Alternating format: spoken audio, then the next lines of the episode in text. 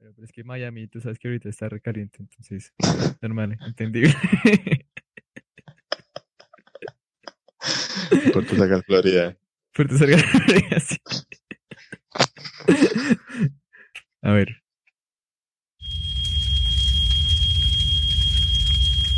This is fine. I'm okay with the events that are unfolding currently. Hola, bienvenidos a un nuevo capítulo de este podcast llamado No estamos tan paila. El día de hoy decidí invitar a mi amigo de infancia. Sí, cuenta como infancia, ¿no? Sí. Claro, perro. De pañales. Diego, eh, perro saluda. Hola, ¿cómo están? Me pueden decir Alejandro también. Peca es Doraemon y 12. Uy, no, tú lo que tienes es Doraemon.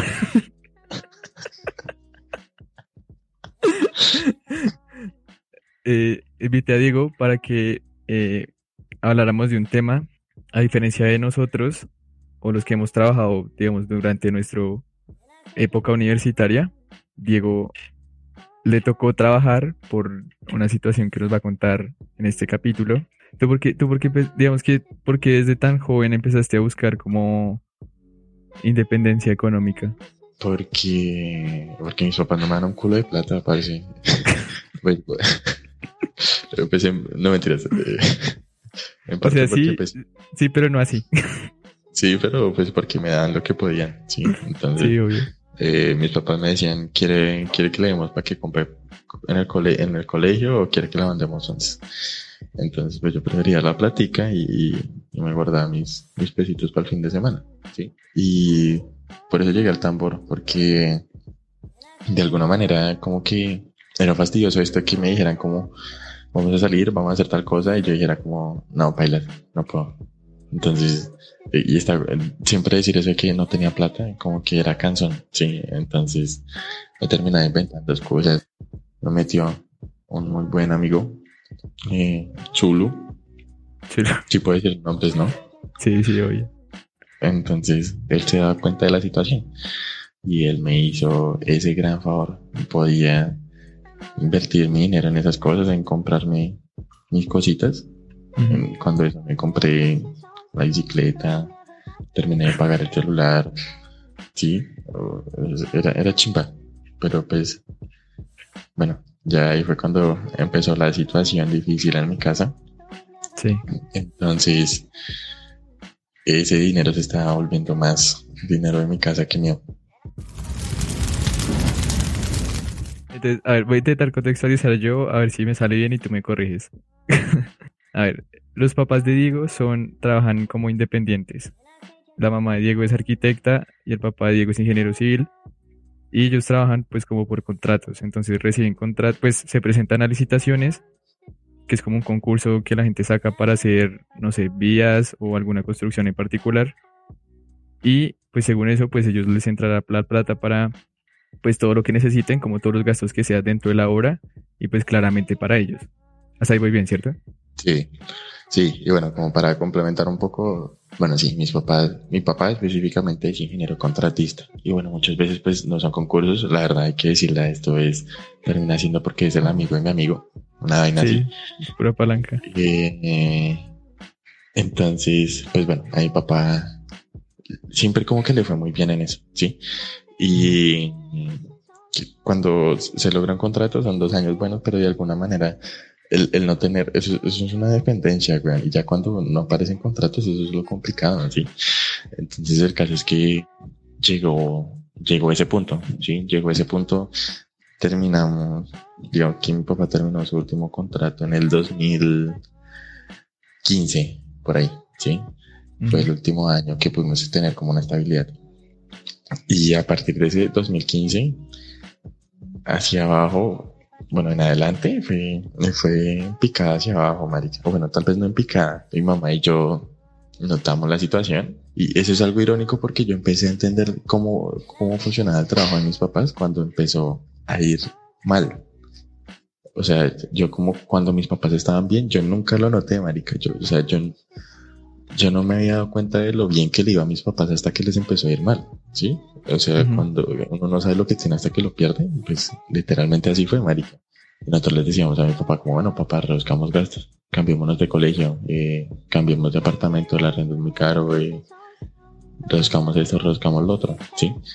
Pero entonces en ese momento mi papá como que insistía en que él quería mantenernos a nosotros con un estilo de vida alto, ¿sí? O sea, así lo ve él, así lo veía él, ¿sí? Entonces como que por eso él se negaba a la idea de entregar el apartamento, cambiarnos de colegio, eh, este tipo de cosas.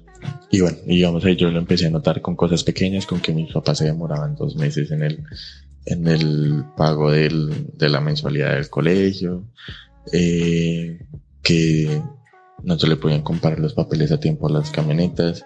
Si, si me entiendes, estas vainas es como que uno ya empieza como a notar, pero que, que no le presta mucha atención.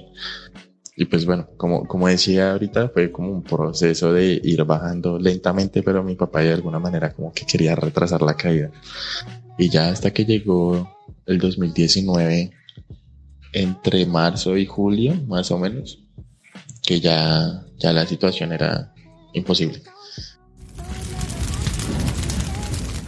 Eso coincidió también con que eh, yo había empezado a estudiar ingeniería civil en la Nacional, pero yo no di con la carrera. O sea, no, no di pie con bola. Y, y yo me yo como que desde el primer semestre yo sabía que esa no era mi carrera, pero me lo negaba a mí mismo, se lo negaba a mis papás y se lo negaba a las personas con las que estaba. Pero en tercer semestre ya, yo dije, ya no más, algo ya no más. Y sumándole esto, el estrés que yo tenía en la casa por la situación económica, e, era una mierda, perro, era una mierda, pero al final lo logré y, y salí, dejé la carrera. Dejé la carrera. Yo en, este, en ese momento yo dije, bueno, puta, yo sé que no me voy a quedar haciendo nada. Yo voy a retomar otra carrera, pero es una decisión que no quiero tomar eh, así muy apresuradamente porque pues ya me equivoqué una vez, no quiero volverlo a hacer. ¿Te alcanzaste a algún semestre sin, sin estudiar? Sí, yo, yo me salí en tercer semestre, mi tercer semestre era el primer semestre de 2019. Entonces yo salí de la universidad para finalizar el segundo corte de mi tercer semestre. O sea, yo estuve casi semestre y medio sin estudiar, ¿sí? Entonces, en ese momento lo que yo pensaba era como, bueno, puta, quiero pensarlo bien, porque no quiero volver a cagar.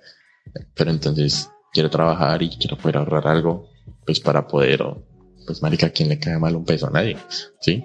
Sí. Y entonces, además de eso, yo, además del tambor, yo empecé a trabajar en Uber, ¿sí? Y empecé a trabajar en Uber entre semana y los fines de semana iba al tambor. Me servía porque el tambor me daba las prestaciones sociales y en Uber pues podía hacer más plata. Pero bueno, esto que yo había pensado que quería trabajar para ahorrar, realmente no pudo ser así. Realmente ese dinero pasó a ser lo que sostuvo mi casa. Sí, en ese momento eh, tanto, tanto era la situación de que como yo estaba afiliado en el tambor con la EPS, yo podía afiliar a mis papás y a mi hermano. De alguna manera como que estaban tan dependientes de mí que llegamos a esa situación. ¿Ellos fueron beneficiarios tuyos, los, los tres? Sí.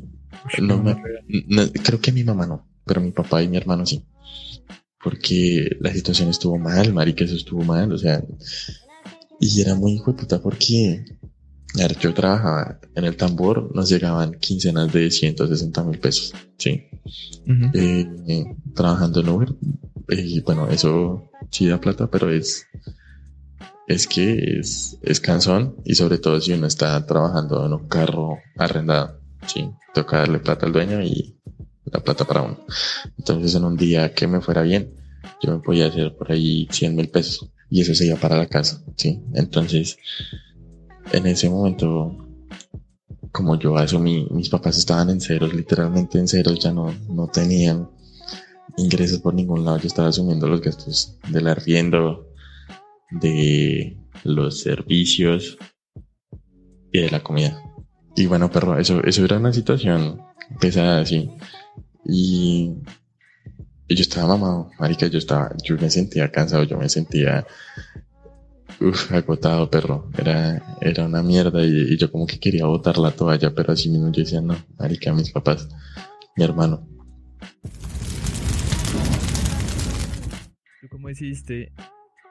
O sea, porque yo sé que ellos nunca te pidieron explícitamente como, Diego, estamos mal, ayúdenos, salgas a la universidad y trabaje, nunca se lo pidieron. O sea, digamos que así nunca fue la cosa, ¿no? No, ¿Tú en qué momento supiste como, bueno, tengo que, digamos, dejar al lado la universidad, un lado porque no me gusta, pero otro también porque la situación económica en mi casa no está, no está bien? ¿Tú cómo supiste que tenías que asumir esa responsabilidad tú sin que te lo dijeran tus papás? inicialmente lo hacía sin que ellos se dieran cuenta. Yo cogía los recibos, yo alcancé a coger como dos recibos y los pagué. Y ya un, algún momento que mi mamá me dijo, Diego, nos van a cortar la luz o algo así, y yo, bueno, le cogí el recibo y fui y lo pagué. Alcancé, creo que a pagar como la mitad de un arriendo porque el tipo nos estaba acosando demasiado. Y yo le dije, y bueno, nosotros le dijimos, le damos la mitad y, y como que nos dio un respiro. Marica, para, para describirte la situación como era de crítica, a nosotros ya nos habían cortado internet, eh, gas en ese momento. Solamente teníamos luz y, agua. Pero entonces mi mamá no, no tenía internet. Entonces mi mamá, por cosas de la vida, tenía el wifi de un vecino. Entonces, literalmente, mi mamá salió de la casa, se hizo cerca de la casa del vecino y me escribió, eh, Diego, ¿podría traerle algo de comida al niño, porfa? Uy, perro, eso, eso, eso fue una gonorrea, eso fue una gonorrea. Yo en ese mismo momento, pues a mí se me aguaron los ojos. Cuando yo, cuando yo empecé a trabajar en el, en el carro, en Uber, yo salía de mi casa sin desayunar, almorzaba por ahí en la calle con un cupón de McDonald's y trabajaba toda la tarde y me comía algo en la noche y ya llegaba a dormir. Y esa noche, perro, uf, puta, eso fue muy perro, marica, eso fue muy hijo puta. Yo esa noche compré una pizza para todos y nos comimos la pizza entre todos ahí en mi casa. Pero es- ese yo creo que fue el punto más hondo al que pudimos llegar. Y tal vez yo creo que eso se necesitaba. Sí, hay veces que para uno poder salir a flote, lo que necesita es tocar fondo. Sí. Y yo siento que tal vez ese pudo haber sido un error que cometimos en mi casa, que queríamos como evitar la caída, negándonos lo que estaba pasando, pero tal vez necesitaba, lo que realmente necesitábamos era tocar fondo para poder salir a flote. Y, y bueno, en fin, el caso es que eh, después de eso, unos días después, dos días después o el día siguiente, ya no me acuerdo, mi papá eh, recibimos la noticia que mi papá había vendido la oficina, Sí. pero mi papá, pues a raíces de todas las quiebras que venían y todo eso, la tenía embaucada, la tenía, eh, ¿cómo se dice? Hipotecada y en últimas la perdió, ¿sí? Entonces, realmente no entiendo cómo fue ese negocio, que, si, que la remataron, que la vendió, yo no sé cómo fue eso, pero le dieron 35 millones de pesos por esa casa, ¿sí? O sea, no es ni el 10% de lo que llegaba a valer la casa. Pero bueno, marica, eran 35 millones de pesos que fue puta que nos, nos permitían respirar, marica, nos permitían literalmente respirar por fin, después de mucho tiempo. Y marica, cuando, cuando mis papás me, cuando mi papá me dio esa noticia, yo respiré, marica, respiré, respiré, puta, yo no, no, no hay otra palabra para eso. Yo sentía que era como si me estuvieran ahogando, como si me estuvieran empujando la cabeza en el agua y que yo no pudiera respirar, pero que de la nada me sacaban la, la, la cabeza y yo podía respirar. Uy, marica, a partir de ese momento, ese fue el momento en que las cosas empezaron a ir bien. Entonces, terminó el 2019, mentira, terminó el 2018 y empezó el 2019. Y yo empecé a estudiar arquitectura, sí. Y por eso digo que fue progresivamente. Eso incluso también fue algo bastante beneficioso para mí, el entrar a estudiar arquitectura. Para mí fue una terapia emocional muy chimba. ¿Y cómo fue, cómo fue ese salto para ti? Porque digamos que tú, y lo, y lo dijiste ahorita, como el entrar a una, a la, pues a la nacional, que es una universidad pública y pues que claramente la matrícula es mucho más baja que en una privada. ¿Tú cómo hiciste para tomar la decisión de ingresar a la, a la Salle, que es donde estás ahorita? Pero pues eh, la verdad, eh, cuando yo estuve en la Nacho, yo me enamoré mucho de esa universidad. Y la verdad, la verdad, yo hice el intento por pasar otra vez a la nacional en arquitectura. Yo pensé, o sea, sí, lo averigüé, lo planeé para hacer el, intercambio dentro de la misma universidad, sí, sin necesidad de dejar la, la universidad. Pero me di cuenta que era un proceso demasiado demorado eh, que no era fijo. Me decían, bueno, usted puede empezar a escribir estas materias como electivas y tal vez en uno o dos semestres eh, lo pueda lograr. Pero yo decía, no, marica, no, o sea, es demasiado incierto, ¿sí? Entonces yo presenté el examen de la nacional y no me alcanzó el puntaje, pero entonces lo presenté para pasar en 2019 uno no me alcanzó el, puntaje en ese semestre y yo dije, bueno, puedo guardar el puntaje para pasar en 2019 2, porque pues en el segundo semestre siempre son más bajos los puntajes. Pero, eh, y bueno, y mientras tanto entro a otra universidad y entonces la Salle tenía el punto neutro entre lo asequible y lo bueno. ¿Sí? Y bueno, entré a la Salle. Yo entré con miedo, marica. Yo entré con mucho miedo porque yo decía, hijo de puta, ya me equivoqué en una carrera. Ya me equivoqué en una carrera y ahora no, marica. Y yo me acuerdo que, pues, malo bien, yo ya había pasado por tres semestres en otra universidad. De alguna manera, eso sí me da alguna experiencia, sí. Pero me fue bien, parce. O sea, sin, darme cuenta me estaba ya, yendo bien. Yendo bien. bien. me estaba yendo bien, marica. Eh, empecé a sacar 5, 4, 8, 4, 9. Yo hijo de puta, que gonorrea. Me está yendo bien. Y, y, y, marica, eso fue para mí, fue un alivio. Eso me, me alivió el corazoncito. Y entonces, y bueno, al estar ahí, yo llegué a sentir que encajaba incluso más que en la nacional. Yo me di cuenta que que eran más gente como yo, sí, una gente como de estrato medio, que pues ha vivido bien y aún así tiene sus dificultades con sus deudas y cosas así. Entonces, yo, yo me sentía muy bien en esa universidad. Y me siento bien en esa universidad. Entonces, en ese momento yo tomé la decisión de quedarme ahí en parte como con agradecimiento, va a sonar muy marica, sí, pero era como un agradecimiento hacia la universidad, porque era el lugar como que me había salvado de la catástrofe en la que yo estaba en la crisis de una carrera.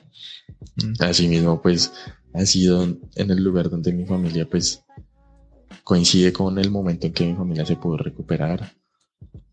Y me siento bien, o sea, son personas como yo. Aquí no soy el gomelo.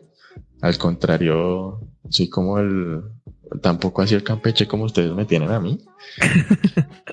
que creen que yo me levanto todas las mañanas a ordeñar vacas y no. Son cabras, leche de cabra, de pecas. Yo me lo perro.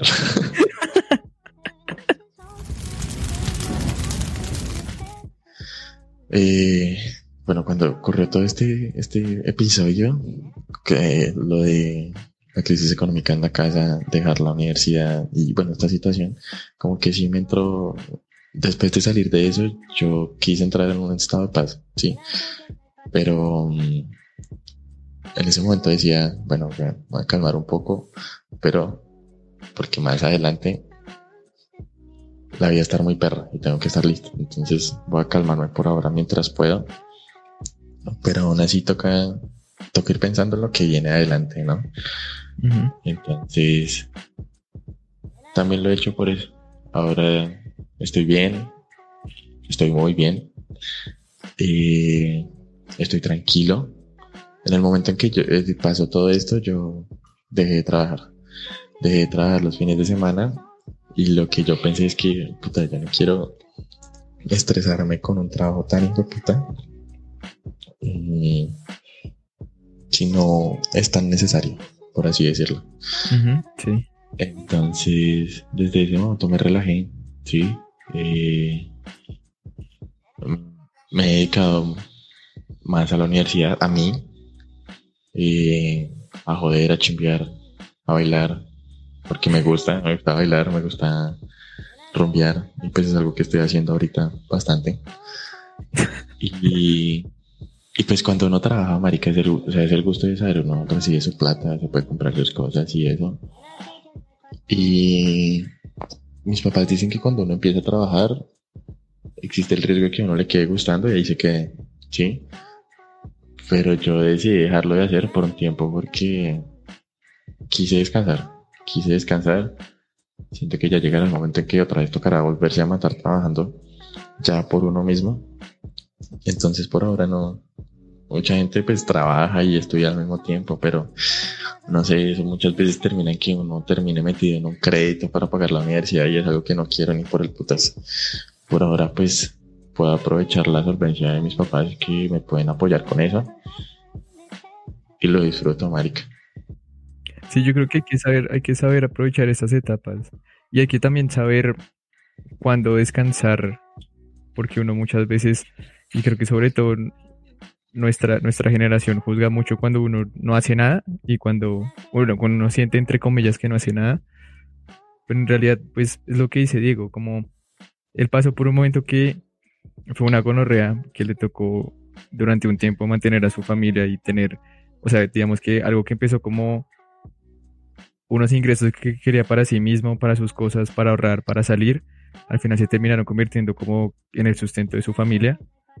Y sí cuando él ya supo analizar la situación y decir como ya merezco descansar, ya estamos bien, ya estamos, digamos, no bien, pero ya estamos más estables, ya puedo por lo menos descansar yo, pues también es, yo creo que es más que mereció uno decir como quiero enfocarme en mi estudio porque antes no pude, o quiero enfocarme en mi vida porque antes no pude.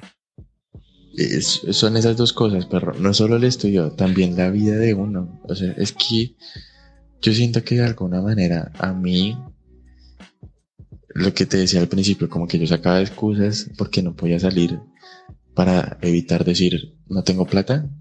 Entonces, en esos momentos hubo cosas que yo no podía hacer, ¿sí? Entonces, ahora lo estoy haciendo, ¿sí? Ahora me dedico a mí, weón, porque eso también es importante, uno disfrutar las etapas, las etapas de la vida, porque después uno puede terminar cometiendo muchos errores por no quemar las etapas, weón. Entonces, no es solamente el estudio, es también mi vida.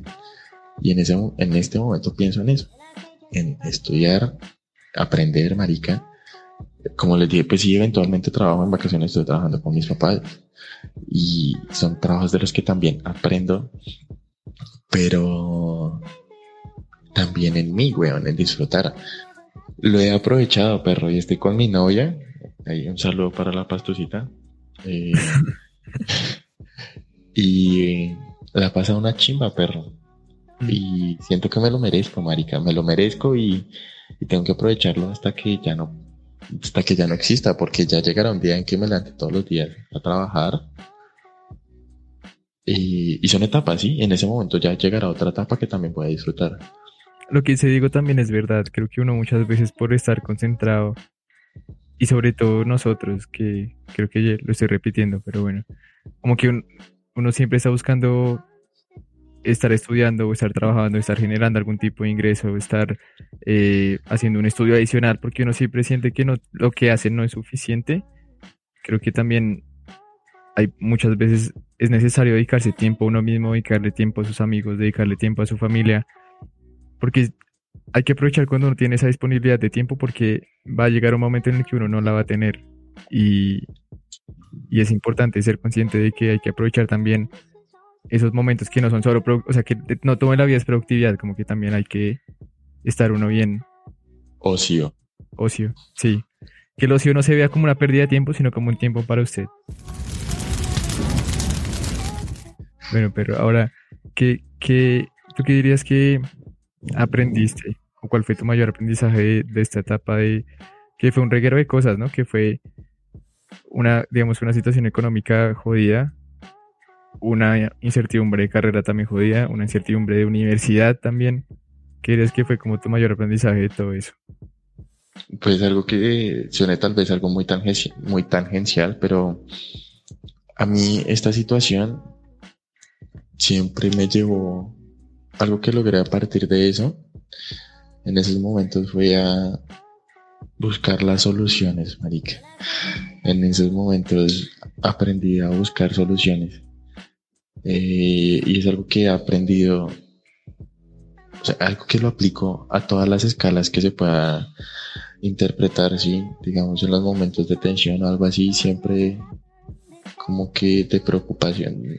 O sea, te pongo un ejemplo. En, un en el accidente que tuve, supe cómo reaccionar, sí, supe qué tenía que hacer, supe quién tenía que llamar. Entonces, es algo que he aprendido que a pesar de que tan gris se ve el panorama, mmm, lo mejor es no desesperarse. Sí, lo mejor es eh, tratar de calmarse y analizar la situación. Sí. Y es algo, es algo que aprendí, pero sigo aprendiendo, porque hay cosas que, en las que todavía necesito hacerlo.